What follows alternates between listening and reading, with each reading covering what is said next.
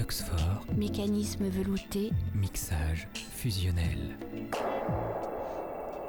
Bonjour à toutes et à tous. Fluxfort, donc en ce samedi, avant-dernier jour euh, du festival Entrevue, à quelques heures de l'annonce euh, du palmarès, nous recevons pour, ce dernier, euh, pour cette dernière série d'émissions Laura Garcia. Bonjour Laura Garcia. Bonjour. Alors Laura Garcia, vous êtes réalisatrice. Euh, vous êtes diplômée de la FEMIS en section réalisation. En 2017, vous avez notamment euh, réalisé Rouge amoureuse, qui était ici euh, à Entrevue et qui a remporté cette année-là le, prix Camira, donc qui était un prix de- remis par des, par des critiques. Euh, votre film de fin d'études, Fragments de drame, lui, il a été sélectionné dans le cadre de la Ciné Fondation de Cannes en 2018. Et euh, vous êtes cette année à Entrevue pour présenter Le jour commence au bord de la nuit, votre dernier court-métrage euh, de fiction, qui fait donc partie de la compétition internationale. Alors, le jour commence au bord de la nuit, débute par la vue de l'échangeur de Bagnolet, puis on voit les Mercuriales, ce sont ces deux tours immortalisées par Vigile Vernier dans son film éponyme. Les Mercuriales, c'est un petit peu la métonymie de, Bagnolet, de cette ville de, de banlieue parisienne. On suit trois adolescents qui se disputent sur la possibilité de rentrer ou pas dans un cimetière pour y récupérer leur ballon de football. Au final, un seul d'entre eux restera et c'est dans ce cimetière qu'il passera la nuit. Entre conscience et songe, il en sortira transformé. Ce qui est notamment saisissant dans, Le jour commence au bord de la nuit, c'est sa façon de, jouer avec les codes. On évoquait ici, il y a euh, deux soirs, la, question des teen movies avec euh, euh, l'équipe du, festival Smell Like Spirit. Like Teen Spirit. Et, euh, et c'est vrai que Le jour commence au bord de, la nuit travaille vraiment la question du cinéma de genre. Il y a l'inquiétude, il y a l'angoisse avec euh, aussi la, disparition de la lumière du jour, le fantastique point. Et tout à coup, au final, on bascule dans quelque chose de très poétique et, mélancolique, avec euh, aussi la, présence de la poésie de, Jalal al-Din Rumi, donc un, poète soufiste. On reviendra là-dessus. Comment est-ce que vous avez écrit ce court métrage, Laura Garcia? Euh, je l'ai écrit euh, avant tout pour, euh, pour le lieu. J'habite en fait le quartier dans lequel le film a, été tourné. C'est mon quartier. Depuis mon, balcon, je vois le cimetière. C'est un lieu très particulier. Moi, moi ce qui m'a donné envie d'écrire ce film, c'est euh, l'étrangeté en fait de, ce stade collé au cimetière. Euh, quand on se promène dans la rue la nuit, on voit euh, les projecteurs en fait du stade qui éclairent les dernières rangées de tombes qui sont accolées voilà, au, stade. Et, et- et les, en fait, c'est un lieu qui, d'une certaine manière, euh, fait, circuler euh, l'énergie entre les vivants et les morts. On a l'impression qu'il y a une espèce de porosité entre ces deux mondes-là, euh, qui est euh, plus grande ici qu'ailleurs. Et euh, je voulais essayer en quelque sorte de capturer le genius loci et, de, transmettre cette émotion que j'avais moi, euh, en fait, en me promenant dans ce lieu au spectateur. Bah, c'est vrai que vous le dites, en fait, euh, ces deux lieux sont, euh, sont côte à côte, ce cimetière et ce stade de foot, et ça, on ne le voit qu'à la fin du film. En fait. Et, c'est vrai qu'en plus c'est un film qui est cyclique dans son écriture puisqu'il se termine en reprenant à rebours au final les mêmes images de la, enfin les, les mêmes lieux, mais en donnant aussi une autre, euh, une autre vision des choses. Et c'est au final ce que produit euh, enfin, ce que produit euh, cette nuit dans le cimetière pour ce jeune garçon. C'est un itinéraire au cours duquel euh, sa vue lui-même sur les choses et sur ce qui l'entoure est transformée. Oui, exactement. En fait, c'est un jeune homme euh, qui est entre l'enfance et l'adolescence, comme ça. Je voulais vraiment qu'il soit à cet âge charnière entre deux choses, entre deux états. Il n'a pas mué, mais il a un corps. Enfin voilà, il fait ma taille, il fait 1m70 et quelques. On sent qu'il est entre deux états. Et je voulais essayer de saisir. euh, euh, ces, zones en fait grises entre les choses, euh, la banlieue qui est ni Paris ni la province, cet endroit qui est entre la vie et la mort parce que ce cimetière est en fait très intégré au, quartier, du fait que même les, les barrières extérieures en fait soient ouvertes sur la rue. C'est c'est pas des grands murs de pierre en fait, on voit tout euh, à travers et c'est cette circulation là et ces zones grises entre les choses que je voulais essayer de représenter, euh, d'où l'âge de l'enfant euh, qui me paraissait juste pour pour essayer de faire une espèce de petit récit initiatique comme ça d'apprivoisement de la mort en fait et du deuil et de transformation. Et alors en même temps, voilà, il y a cette question de, de la mort et du deuil qui, qui, est là, mais qui est là aussi vraiment de manière très, très fantastique. Euh, et, notamment aussi par, euh, la présence de, la poésie, puisque je le disais, donc, euh, vous, vous faites résonner le, la langue et les, les, vers de Jalal al-Din Rumi, donc, qui est un poète, je le disais, soufiste, un, un, théologien également et un mystique persan, enfin quelqu'un qui a été extra, dont, enfin, dont, toute l'œuvre a été extrêmement importante pour le soufisme et il est considéré euh, comme un grand maître spirituel euh, musulman. Euh, comment aussi est-ce que sa poésie, elle a pu être motrice pour vous pour l'écriture? En fait, par rapport à cette histoire de zone grise, je crois que la poésie, c'est un des éléments en fait principaux quoi, qui nous permettent d'appréhender d'appréhender euh, l'au-delà, euh, l'absence, euh, les personnes qui, sont, qui, ont disparu, parce qu'elle parle, elle parle à la partie irrationnelle en fait de, notre être. Rumi écrivait il y a plusieurs siècles. Aujourd'hui, ces mots résonnent très fort pour moi et pour beaucoup de gens.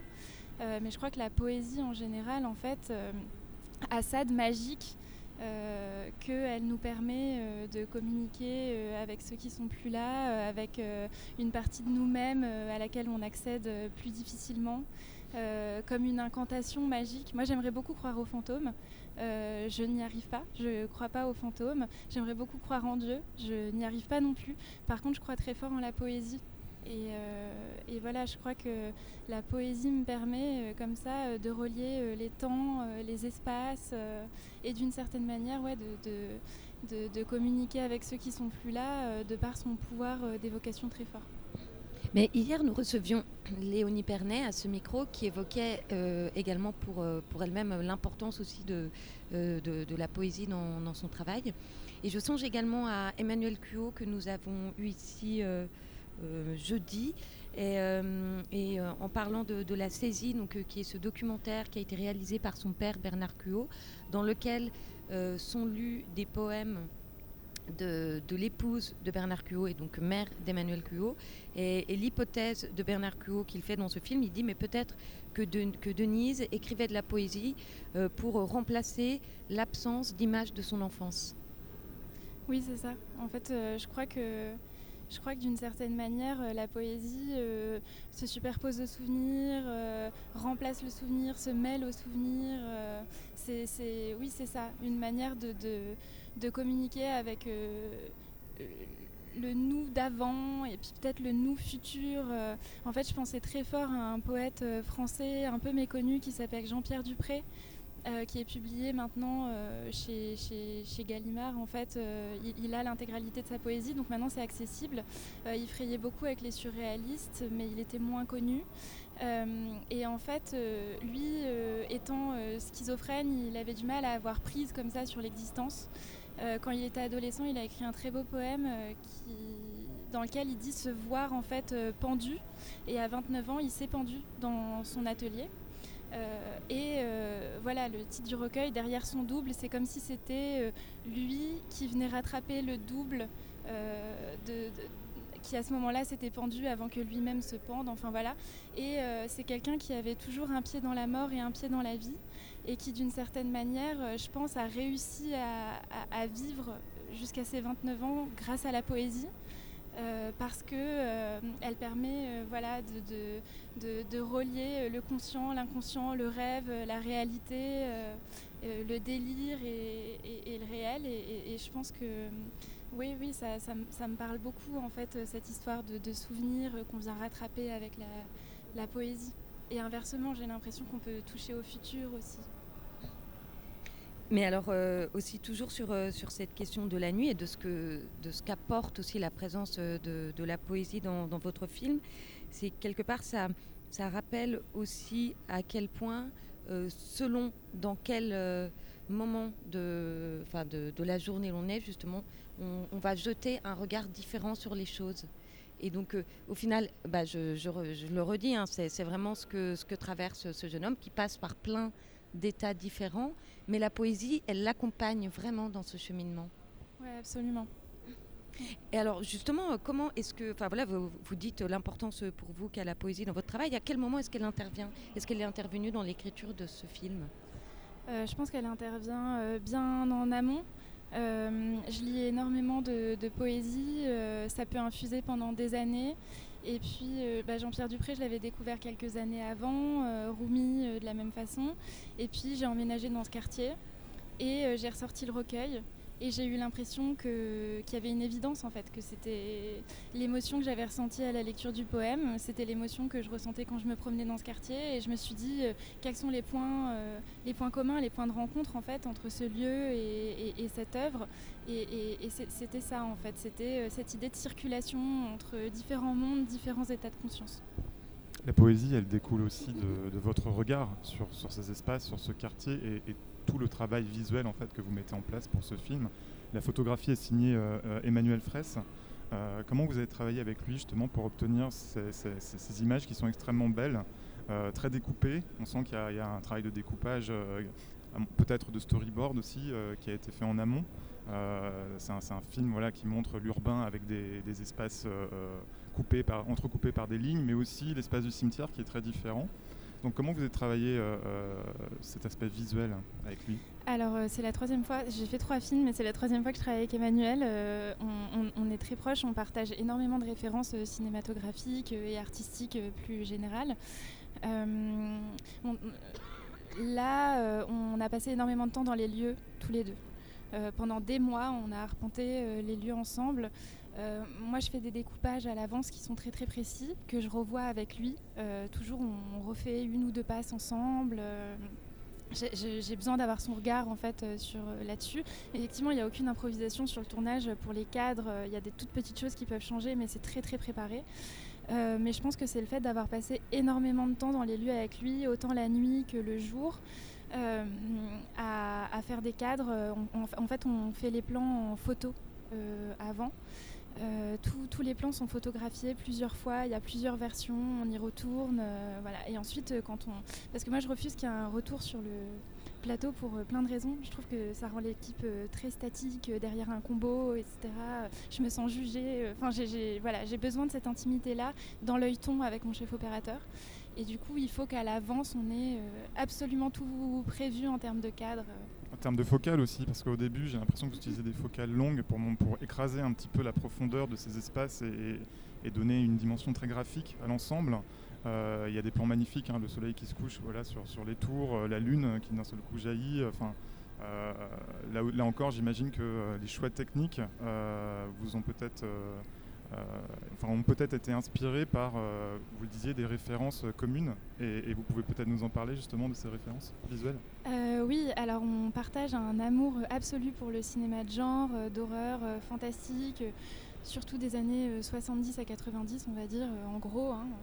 Et, et, du coup, on se montre énormément d'images. Euh, en fait, moi, je vais lui apporter des références de départ, euh, je vais lui montrer mon découpage, lui, il va en chercher de son côté, et on peut passer des heures et des heures euh, à faire des captures d'écran dans des films qui nous plaisent, à réfléchir. La lumière, hein, de la même façon, la lumière est, extrêmement travaillée à partir de références. et oui, bah là, par exemple, le, L'exemple le plus important, ce serait euh, Pet Cemetery, le, premier, la première adaptation euh, du roman éponyme de Stephen King, euh, qui date des années 90 de Marie Lambert, qui est un film d'horreur qui parle du deuil avec une histoire d'enfants qui veulent faire ressusciter leur chat écrasé par un camion sur la route à côté de la maison où ils, viennent d'emménager. Et, en fait, oui, tout, tout toutes ces lumières un peu kitsch, euh, la fumée comme ça dans la nuit. Euh, et effectivement, euh, beaucoup les, focales sont inspirées de ce genre de, film. Une esthétique un peu pop, même qui pourrait presque rappeler aussi le, clip de Michael Jackson, Thriller. Enfin, je vois ces scènes dans le cimetière et aussi la rythmique du film, parce que c'est un film qui est très rythmé par des sons. Il y a, une dimension presque brutiste au début. Voilà, des, bruits qu'on a peut-être du mal à identifier dans le cimetière. Comment vous avez travaillé le rythme du film ensemble C'est notamment au découpage, du coup, le, temps, le, temps des plans. Est-ce que le travail de montage a été facilité par le fait que vous aviez fait un découpage très précis ou est-ce que vous êtes permis justement peut-être de redynamiser le film et de lui, de, donner un rythme un petit peu différent lorsque vous êtes euh, passé à la table de montage Il y a forcément des choses qui vont changer en montage.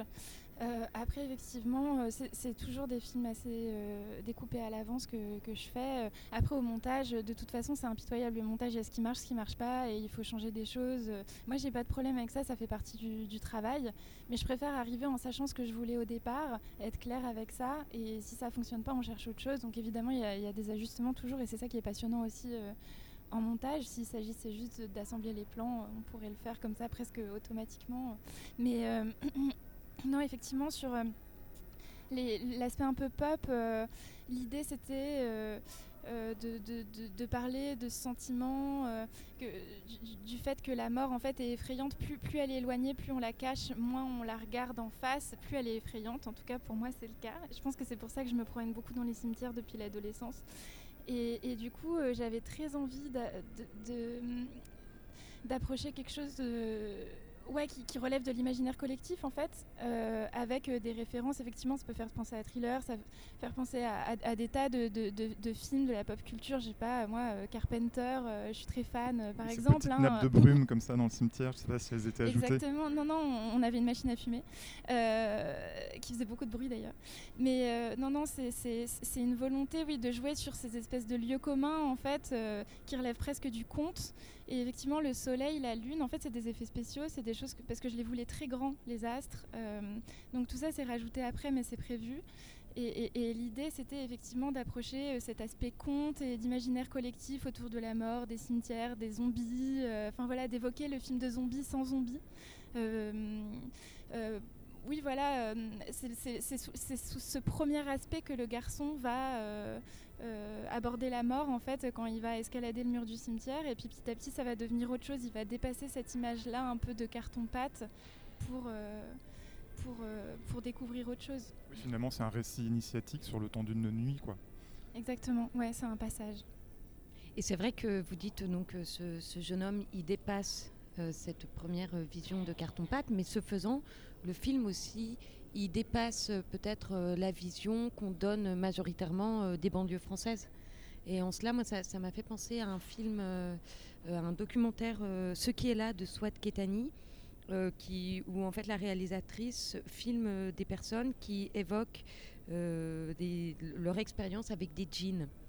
Et euh, voilà, les djinns étant euh, donc euh, issus de la cosmologie musulmane traditionnelle et qu'en général on considère comme responsables de nombreux maux ou en, tous les cas de, faits inexpliqués.